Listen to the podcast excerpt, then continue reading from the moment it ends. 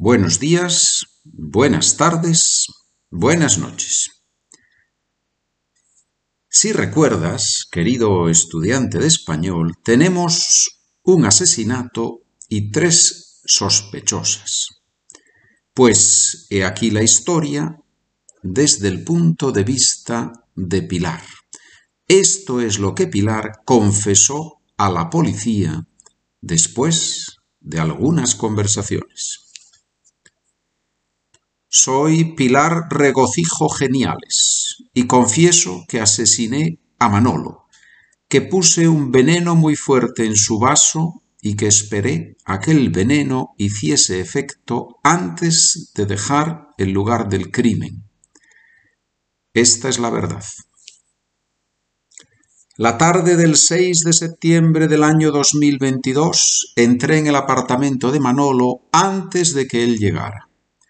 Me escondí en un armario pequeño que hay en la cocina y que sabía que muy probablemente él no abriría.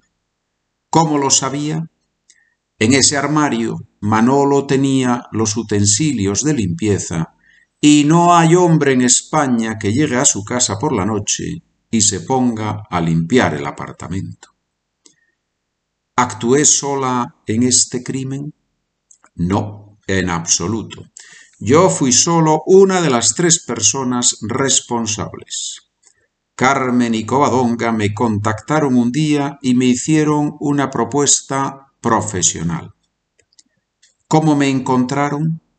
Soy una asesina profesional y Carmen preguntó a algunos mafiosos si conocían a alguien que pudiera hacer un trabajo.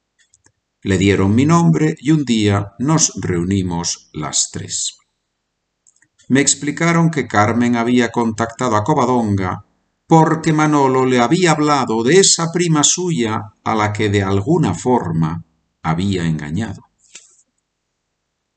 Cuando Covadonga le contó la historia del cuadro, se dio cuenta de que ahí había una oportunidad para recuperar su dinero. ¿Cuál era el plan? La idea era entrar en el apartamento de Manolo con la llave que tenía Carmen, esconderse en el armario después de poner el veneno en la bebida, esperar a que Manolo se muriera y buscar el cuadro exhaustivamente por todo el apartamento. Una vez encontrado el cuadro, lo venderíamos y dividiríamos el dinero entre las tres. ¿Por qué confieso el crimen y delato a mis cómplices? Porque me prometieron un tercio del dinero que iban a sacar de la venta del cuadro. El plan salió a la perfección, pero Carmen hizo trampa. Puso una cámara en el apartamento de Manolo, de forma que ella podía chantajearme y dejarme sin dinero. ¿Cómo iba a demostrar yo que Carmen y Covadonga me habían encargado el trabajo? Pues bien, he decidido que como profesional merezco recibir mi sueldo por mi trabajo.